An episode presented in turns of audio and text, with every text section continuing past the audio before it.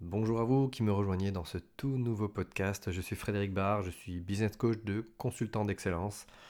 Et aujourd'hui, mon objectif dans ce podcast et dans les semaines qui vont venir, ça va être de vous partager mes secrets de business, c'est-à-dire concrètement euh, toutes à la fois les réussites que j'ai pu expérimenter, mais également euh, les difficultés que j'ai pu avoir dans le développement de mon affaire, le développement de mon, entreprise. Et on va voir ensemble, durant les semaines qui vont venir, euh, bah, des aspects du mindset, en fait, de l'état d'esprit à développer, mais également des éléments sur la vente et des éléments sur le marketing pour euh, tous ceux qui ont une activité ou une entreprise en lien avec le consulting, le coaching. Et je suis vraiment ravi de pouvoir vous partager tout cela aujourd'hui. Alors on va commencer tout de suite par un aspect euh, qui moi me, tient à cœur. En fait c'est une histoire que j'ai vécue quand j'ai démarré ma carrière. J'ai démarré ma carrière en 99. Euh, au sein de la société Alten, qui était une, euh, une SS2I à l'époque, une USN. Et euh, j'étais tout jeune ingénieur d'affaires, et en fait, bah, je vais vous raconter un petit peu ce qui s'est passé. C'est très simple, en fait. à l'époque, j'étais responsable grand compte, j'avais une activité pour, pour Renault. et mon, directeur de département m'a dit à ce moment-là, écoute Fred, voilà, je vais te confier un nouveau compte. Il faut que tu saches un truc, c'est que la société est blacklistée aux achats. Euh, concrètement, aujourd'hui, euh, il y a une activité, mais sur ce site qu'on va te donner, euh, on n'a quasiment plus personne. Et l'objectif, c'est de redémarrer à zéro et de retravailler ce compte. donc, ce qui s'est passé concrètement pour vous expliquer, en fait, c'est que bah, je me suis dit, ok, il va falloir partir de, de zéro. Et je vais vous expliquer aujourd'hui comment, en partant de zéro, on a réussi à signer un contrat à 1,2 million d'euros un an après. Voilà, je sais, ça fait un petit peu teaser, mais bon, c'est un petit peu le, but. Donc, je vais vous partager euh, bah, ce qui s'est passé euh, et euh, comment je m'y suis pris pour pouvoir effectivement gagner cet énorme appel d'offres en B2B. ça n'a pas été, ça pas été chose, chose aisée. Par contre, je vous donnerai à la fin un résumé des tips et des clés en fait qui ont fait que cette, cette victoire a été possible et que ce contrat a pu être gagné. Et je vous expliquerai comment le mettre en place pour vos business et comment en retirer les principaux enseignements. Voilà, donc j'espère que vous êtes accrochés euh, pour pouvoir savoir la suite. On va, on va continuer tout de suite. Donc, euh, concrètement, j'étais, euh, j'étais ingénieur d'affaires, donc ça veut dire que je, recrutais des consultants et que je les envoyais en mission chez des sociétés des grands comptes, donc notamment chez Renault et chez PSA.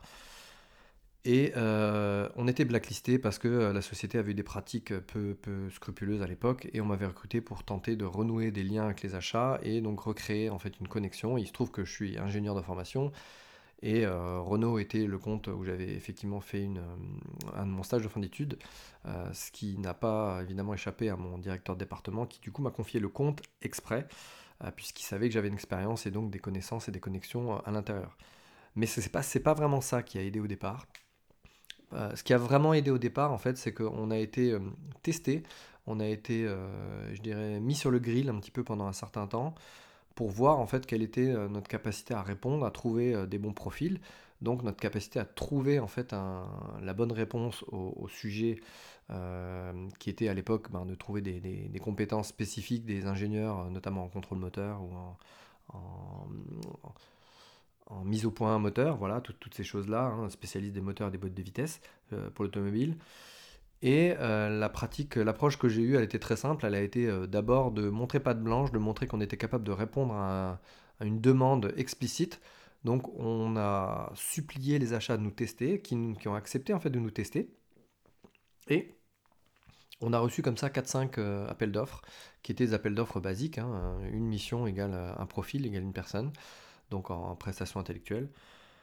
Et, là, en fait, bon, bah, j'ai travaillé jour et nuit pendant, pendant, des mois, en fait, pendant des semaines, pour pouvoir trouver les bons profils, euh, en ayant la certitude que je pouvais trouver des meilleurs profils que les autres. On va voir à quel point le mindset joue un rôle euh, important, puisque moi, je vais, je vais prouver pour mon dirigeant, pour mon manager, et je devais prouver pour moi-même que je pouvais faire mieux que ma concurrence.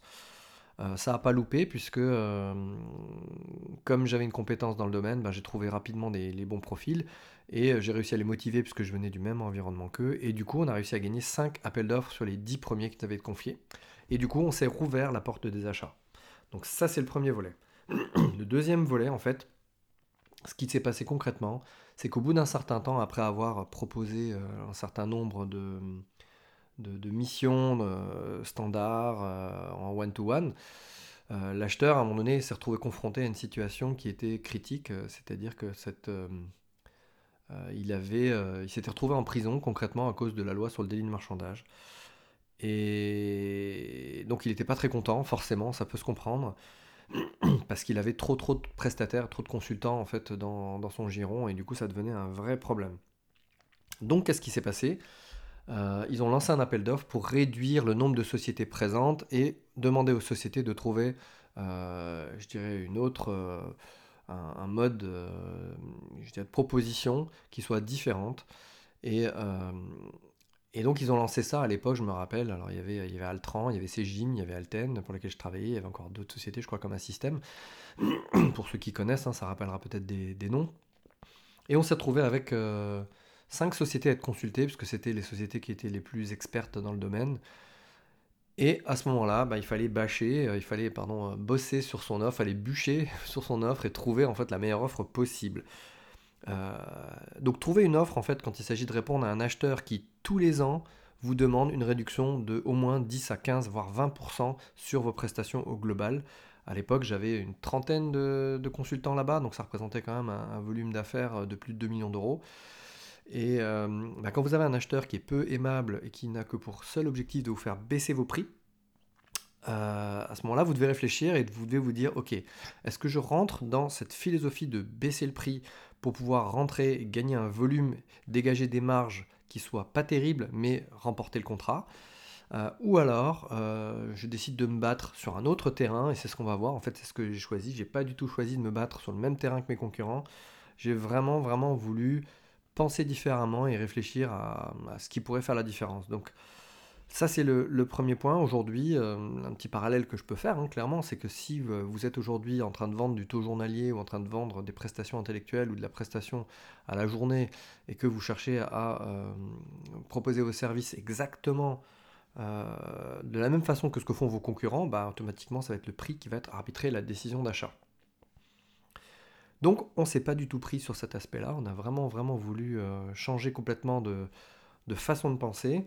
Et pour ça, en fait, ben, on a réfléchi de façon euh, très simple. Euh, c'est-à-dire, il fallait absolument que notre acheteur s'affranchisse de cette loi sur le délit de marchandage. Donc, il fallait qu'on réponde à cette problématique qui était vraiment la douleur, le problème qu'avait notre acheteur. Il ne s'agissait pas en fait d'être orienté sur euh, l'équipe qu'on allait mettre en place, euh, puisqu'en fait, concrètement, ils nous ont demandé de, euh, remplacer, il y avait à peu près une vingtaine de personnes dans une équipe, dans un service, et en fait, ils voulaient qu'il n'y ait plus qu'une seule société qui gère ces 20 postes pour, le, le, service en question. Donc, on aurait pu effectivement proposer la meilleure offre technique possible et un rabais, mais ce qu'on a fait, c'est qu'effectivement, on s'est focalisé sur cette idée et cette, euh, cette, approche qui était de dire non, on va pas forcément répondre 100% techniquement à l'appel d'offres, on va répondre sur les points bloquants. Et les points bloquants, en l'occurrence, c'était le délit de marchandage, et du coup, qu'est-ce qui posait un vrai problème majeur au, à l'acheteur C'était de se retrouver en prison. Donc on s'est dit comment est-ce qu'on doit trouver euh, une offre et créer une offre pour que euh, en fait notre acheteur il n'ait jamais la peur de se retrouver en prison par rapport en fait à, au fait de travailler avec nous, alors que nos concurrents ne pourront pas trouver euh, cette solution, puisque c'est une solution qui sera euh, tellement euh, unique et différente qu'à ce moment-là, bah, automatiquement, on sera, on sera unique et donc il n'aura que envie de travailler avec nous. Donc on a bâché, je me rappelle, j'ai passé des nuits, j'ai passé au moins, au moins une ou deux nuits à réfléchir à ça. complète à passer au bureau, à rentrer à 2h du matin parce qu'on avait une deadline pour rendre notre copie. Il fallait bien comprendre que si on n'avait pas rendu notre offre euh, à une certaine date, hein, comme pour certains appels d'offres, ben, on passait complètement à côté et on perdait surtout. On avait 6 ou 7 personnes dans ce service, donc euh, on allait perdre 6 euh, fois le chiffre d'affaires d'une mission, donc ça devenait quand même critique. Et du coup, qu'est-ce qui s'est passé? On a eu l'idée, je me rappelle, j'étais avec mon, directeur de département à l'époque, on a eu l'idée qui était c'est venu, alors euh, je saurais plus dire si c'était lui qui a eu l'idée en premier ou moi. Bon, toujours est-il, c'est que c'est une discussion qu'on a eue à, genre à minuit, à minuit, une heure du matin. Il y a eu une forme de d'eureka, en fait. Il y a eu un truc qui s'est déclenché. On s'est dit, mais en fait, voilà, on a compris. Le, problème de fond, c'était que notre, euh, notre acheteur, en fait, voit une prestation intellectuelle avec un CV et associé à un tarif. Donc il fallait qu'on lui propose euh, une autre façon de voir les choses, qui n'était pas de voir un CV avec un tarif, puisque la loi sur le délit de marchandage, c'est associer un CV avec un tarif, et ça évidemment on n'a pas le droit, hein. c'est une vieille loi complètement désuète qui est en lien avec euh, l'esclavage, mais qui aujourd'hui euh, règle et régule encore certains, marchés B2B, notamment en prestations intellectuelles. Et eh bien nous, on a créé en fait une offre où on ajoutait quelque part des choux et des carottes ensemble et pour ne pas que ça ait, euh, pas de sens, euh, ben, on, a trouvé en fait une unité de facturation différente. Alors vous dites, on a ajouté des choux et des carottes, qu'est-ce qu'il veut dire par là en fait? C'est-à-dire que concrètement, quand on fait une offre technique pour, pour des prestataires, quand vous avez une équipe de 3 personnes, eh bien, ben, vous vendez l'équipe de 3 personnes, vous allez ajouter le tarif journalier et vous allez faire multiplier par le nombre de jours travaillés, ça vous donne un montant total. Là, en l'occurrence, la façon de penser était totalement différente puisqu'il fallait réfléchir sur un service entier.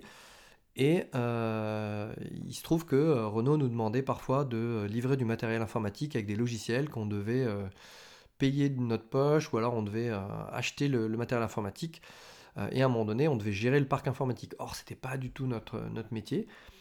et donc, la, la, solution a été claire et nette dans notre tête c'est qu'il fallait qu'on puisse vendre un package qui intègre cette solution technique dans la solution humaine et donc qu'on puisse réellement avoir euh, une offre complètement unifiée où en fait on ajoute les choux et les carottes. Les choux c'était les, personnes, les compétences.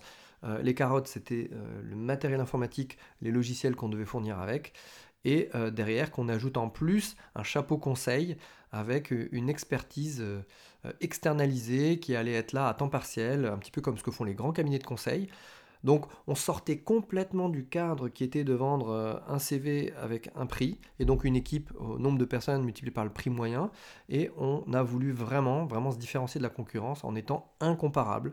Euh, on avait développé une expertise technique en interne, on avait un directeur technique qu'on avait recruté exprès pour ça, et ce directeur technique a également apporté en fait un, soutien euh, je dirais, dans l'offre pour montrer qu'on avait en fait développé une capacité à avoir une approche de, de vrais conseils, un peu comme ce que font les, grands, les grands cabinets de conseil. Et ça a fait toute la différence. C'est-à-dire qu'à partir du moment où on avait trouvé cette idée, qu'on l'a structurée, qu'on a été capable de vraiment montrer que c'était méthodique, qu'il y avait une méthodologie, qu'on allait aider l'acheteur déjà à s'affranchir du problème de délit de marchandage, ça c'était le premier gros aspect. On allait pouvoir ensuite aider notre, notre acheteur et les directeurs techniques, qui étaient aussi décideurs, à voir à quel point notre solution pouvait les amener au résultat et pouvait les amener en fait à avoir un, gain considérable dans le fonctionnement de, euh, de l'équipe. Et pour ça, en fait, pour s'affranchir également de marchandage et montrer que l'équipe était euh, cohérente, on a créé, en fait, on a mis en place un chef de projet en plus dans l'équipe qui allait coordonner les personnes et qui allait euh, réellement pouvoir euh, avoir une forme de coordination technique pour l'ensemble des équipes. Euh, et ça en montrant clairement bah, que c'était une personne d'expérience et on a pris notre, collaborateur le plus expérimenté dans le domaine et c'est lui qu'on a proposé en, supervision de l'équipe. Là où c'était totalement différent de ce que les autres proposaient, en fait, c'est qu'on a, vraiment, vraiment, vraiment jouer sur le niveau des compétences qu'on avait et pas du tout sur les CV. Et donc on n'a fourni aucun CV, alors que aucun dossier technique, aucun CV d'un consultant qu'on aurait pu envoyer en mission. On a juste envoyé les dossiers techniques des personnes qui étaient responsables du projet, responsables de l'offre, et en montrant qu'on avait l'expertise métier. Et donc à aucun moment on est rentré dans le jeu en fait de ce que voulaient nos concurrents et de ce que voulait cet acheteur. Donc on est complètement sorti du cadre, on a pris un énorme risque et ce risque, il a été récompensé puisque j'ai soutenu euh, personnellement devant euh, cinq euh, grands directeurs de Renault, le directeur des achats, le directeur du centre et le directeur du service, plus encore deux chefs de projet. On a soutenu ce projet. C'était en, en, 2000 hein, exactement. Hein, et, je me rappelle la tête des personnes en nous regardant et en acquiesçant. Je voyais vraiment leur, sourire sur leur visage en voyant que ils étaient impressionnés de la créativité qu'on avait eue et surtout du fait qu'on répondait euh, point par point à leurs attentes. Et après, pour ce qui concernait euh, l'aspect euh, tarif, puisque c'était un aspect quand même important, en globalisant le forfait et en ajoutant justement ces choux et ces carottes, on sortait complètement du cadre de, du mode de calcul, on était devenu incomparable. À partir du moment où on était devenu incomparable, eh ben, quand ils pouvaient euh, comparer euh, par rapport à la concurrence, quand ils essayaient de comparer par rapport aux concurrents, hein, euh, à l'époque c'est Jim, bah, eux avaient juste fait un forfait global avec éventuellement un chef de projet, mais ils n'avaient absolument pas réfléchi à cet aspect sur le délit de marchandage et surtout ils avaient mis en avant les CV des personnes qu'elles voulaient en fait mettre en place, en, souvent en, se basant sur les, personnes qui étaient déjà en place. Donc finalement ils n'avaient pas, pas fait grand chose à part euh, je dirais, tenter de, rester sur la situation d'hégémonie et euh, de continuer à, truster le marché. Donc ça, en fait, ça a vraiment permis, ça a été le, game changer, euh, ça a vraiment permis bah, de montrer qu'on avait une capacité de, créativité et surtout de répondre à une attente bien précise. du coup, on a gagné le marché. C'était donc un, marché d'1,2 million d'euros sur l'année, hein, sur un contrat d'un an renouvelable. et il faut savoir que bah, cette, cette approche euh, aujourd'hui est encore, euh, encore utilisée, si, ma mémoire est bonne, mais elle a été utilisée pendant encore deux ou trois ans et elle a permis de gagner encore trois ou quatre appels d'offres de ce type et donc de devenir un acteur majeur incontournable du marché, notamment avec Renault et PSA.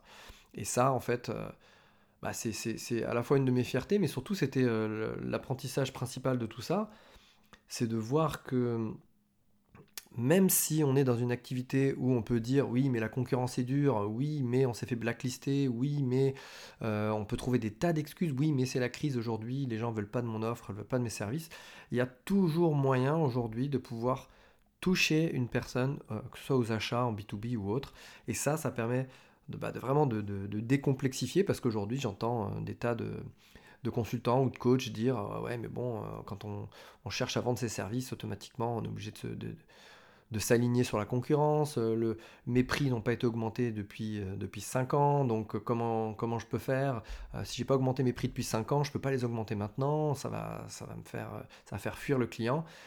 Aujourd'hui, c'est de votre responsabilité de, de créer en fait la bonne offre, de créer quelque chose qui soit différenciant, de créer quelque chose qui soit vraiment vraiment unique et qui vous fasse passer pour peut-être un extraterrestre au début, mais par contre, euh, du coup, vous allez devenir la personne qui a euh, changé la donne en fait au niveau du marché. Et c'est vraiment ce que je vous souhaite. Donc c'était euh, exactement ce qui s'est passé, puisque suite à, cet appel d'offres, donc moi j'ai évolué, j'ai demandé à partir en fait en Belgique à ce moment-là, dans une des filiales de l'entreprise. Parce que bon, ça m'intéressait moins de continuer à dupliquer la même offre et de continuer à la faire. Ce qui m'intéressait, c'était d'avoir gagné cette offre. Euh, bah, en fait, ils ont réutilisé la trame de tout ce qu'on avait proposé et ils l'ont proposé dans d'autres services. Et ils ont gagné comme ça, comme je vous l'ai dit, 4 ou 5 appels d'offres à chaque fois avec des budgets énormes. Et c'est ce qui a permis à Alten d'exploser dans les années 2000 euh, au niveau du domaine mécanique et de devenir vraiment le leader euh, et de prendre pas mal le pas sur Altran qui commençait à avoir des, des, faiblesses à ce niveau-là. Donc voilà un petit peu ce que je voulais vous partager euh, aujourd'hui. Je vais vous résumer un petit peu vraiment les clés et en tout cas les enseignements que j'en ai tirés. Je pense que c'est vraiment vraiment important et encore plus aujourd'hui quand je vois euh, euh, peut-être certaines personnes qui peuvent se dire oui le, marché est morose, il y a de plus en plus d'acteurs sur le marché. ou alors dans mon domaine, c'est vraiment, plus difficile, les tarifs sont tirés vers le bas. ce, que, je vous ai pas dit hein, concrètement, c'est que non seulement on n'avait pas tiré les tarifs vers le bas en plus sur cette offre, mais euh, au global, étant donné qu'on avait euh, travaillé aussi à un autre mode de calcul du forfait journalier, on n'était plus sur un mode de calcul du taux journalier, on était sur un mode de calcul d'un taux mensuel, d'un forfait mensuel qui était annualisable. Et ça, euh, c'était aussi très appréciable parce que du coup, on facturait tous les mois le même montant. Ça simplifiait les process pour, pour les achats, ça simplifiait les process pour la facturation. Et derrière, tout ce que voulait voir l'acheteur, c'était qu'à la fin, il n'y avait pas eu 25 jours de travail en plus, donc il fallait juste qu'on fasse une petite régule à la fin si vraiment ça avait été trop important. Mais on était parti sur une base moyenne de tarification de 18 jours, 5 ou 19 jours, moyennée sur l'année. Et du coup, ben, on avait comme ça, en fait, tout notre plan de prévision. On avait comme ça, l'acheteur avait lui directement son, euh, une visualisation euh, de son prévisionnel, de ce qu'il allait dépenser, et c'était pas, euh, fallait pas comptabiliser toutes les semaines, checker des listes avec des emplois du temps pour vérifier que la personne était là ou pas là. Hein. Il y avait des, cases à cocher de j'étais présent tel jour, tel jour. Là, ils étaient complètement déconnectés de, du nombre de jours passés dans le mois, des absences, des maladies, de tout ça. Tout ça, ça avait été intégré déjà dans le, dans le forfait. C'est pour ça qu'on a appelé ça de la régie forfaitisée. Ça se fait euh, actuellement pas mal. Mais le fait de coupler cette régie forfaitisée avec euh, un aspect euh, orienté on, mélange des choux et des carottes, on ajoute des éléments qui sont pas faits normalement pour être ensemble, et on crée une offre qui était euh, une offre haut de gamme, euh, très haut niveau, avec une expertise assez forte, où on montrait qu'on avait cette expertise, mais en même temps on était créatif sur le format. Et ben c'est ce qui nous a permis de gagner, et donc on a été créatif sur tous les domaines, à la fois sur le prix, à la fois sur l'offre technique, à la fois sur euh, la présentation de cette offre, euh, on, a, séduit les techniques parce qu'on a expliqué qu'avec des jalons de projet, on pouvait piloter aussi l'avancée euh, des personnes euh, en parallèle, en complément. En fait, c'était pas simplement des, consultants qui étaient détachés au sein d'une équipe, d'une équipe client, c'était des consultants qui étaient détachés directement au sein d'une équipe Alten et c'était une équipe Alten entière qui était détachée au service au service de l'entreprise cliente. Et donc du coup, on avait nos propres process, nos propres suivis, notre propre supervision, exactement comme un grand cabinet de conseil. Euh, et c'est aussi pour ça qu'on a pu vendre au bon tarif et non pas, euh, je dirais, être obligé de se brader ou de baisser les prix parce qu'au global, on arrivait à dégager des marges supérieures. On avait des marges de l'ordre de 35-40%, là où en général on était à 25-30 max. Donc ça aussi c'était un gain et donc c'était vraiment une victoire et je vous inviterai euh, vraiment, si je veux reprendre euh, là aujourd'hui euh, les, cinq clés les plus importantes que moi j'ai appris en tout cas, et ce que, je vous partage comme secret aujourd'hui par rapport à cette, offre, cette création de cette offre, et puis de, comment avoir réussi à, sortir un petit peu du cadre, c'est la première règle fondamentale, ça va être vraiment de penser en dehors du cadre, comme j'ai dit, sortir du cadre, mais vraiment think out of the box.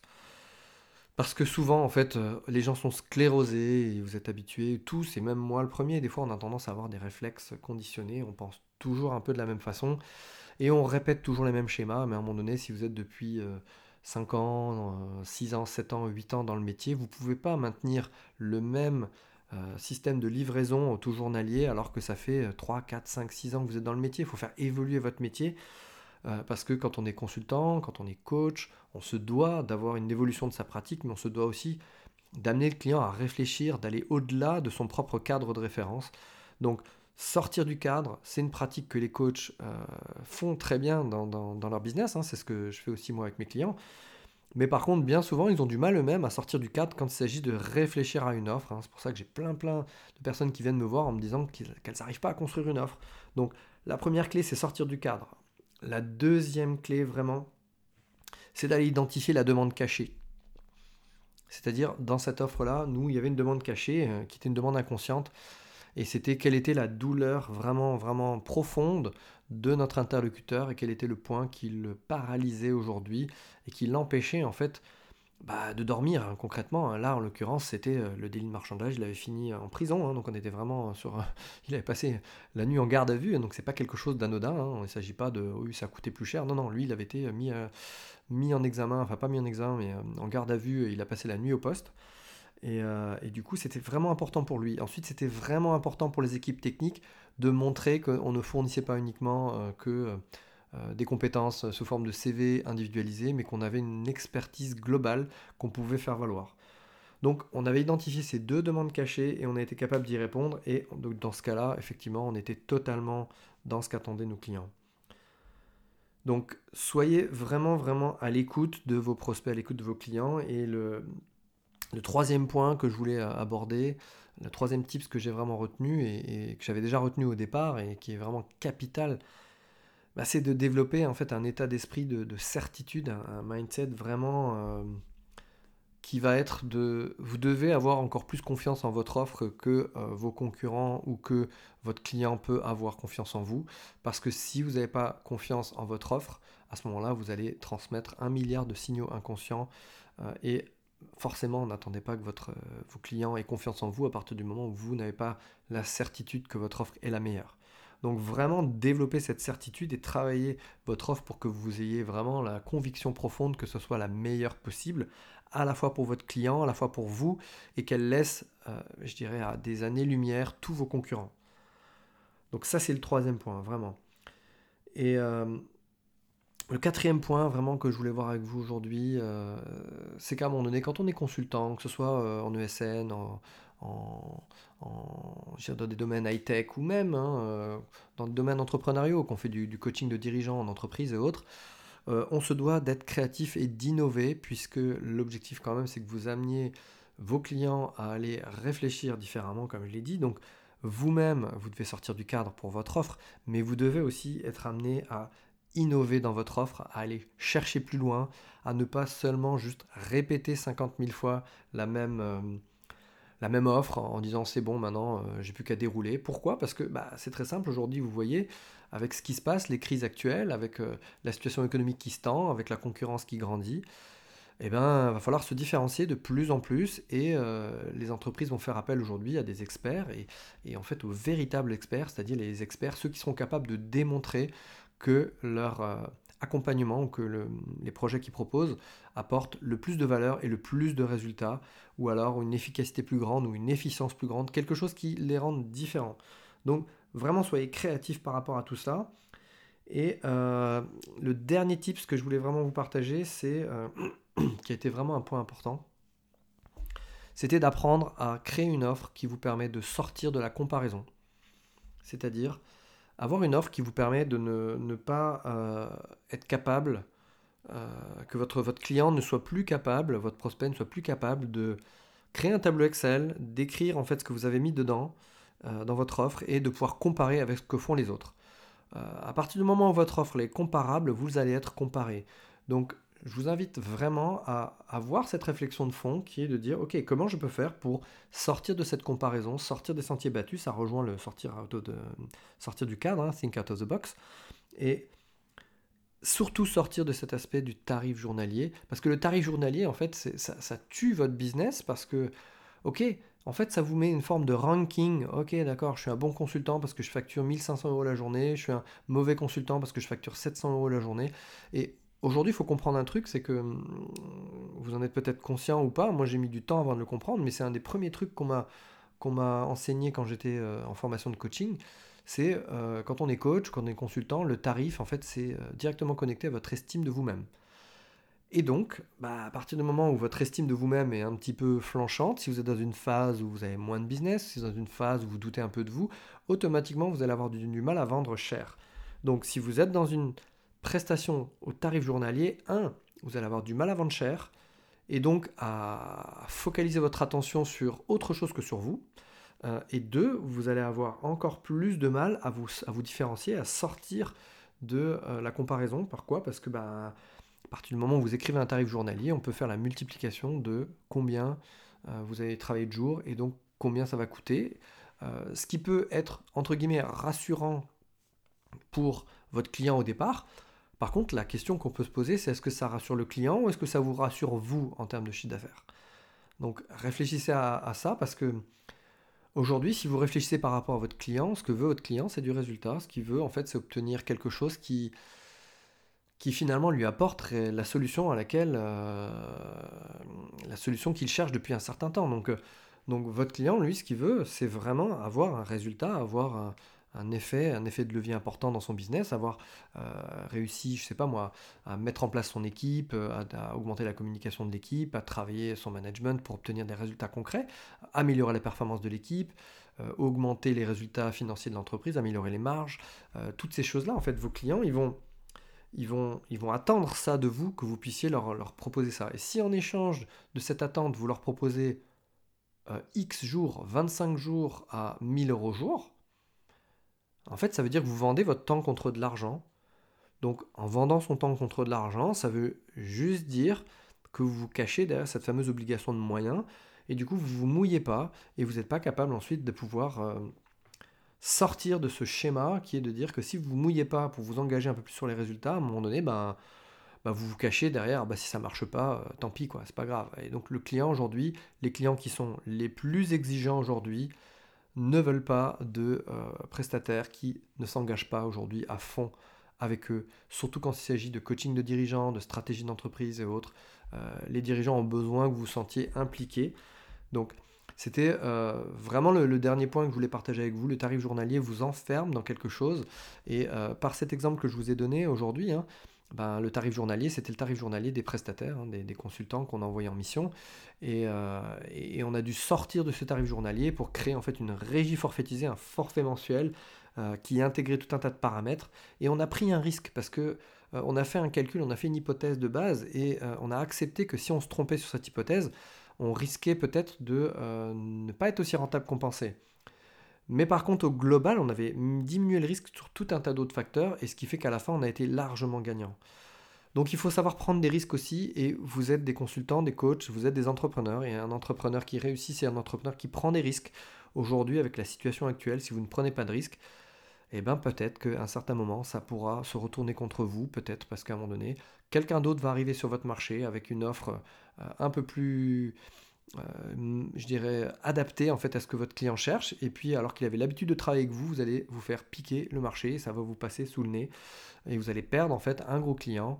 Euh, ou alors, vous allez avoir un acheteur qui change, un dirigeant qui change, la boîte qui est vendue, et des clients que vous aviez depuis 5 ans, 7 ans, 8 ans, 9 ans, 10 ans, eh ben, à un moment donné, ils vont pouvoir, euh, l'acheteur va décider, tiens, de changer les habitudes, puisqu'il va renouveler un petit peu le parc d'accompagnants.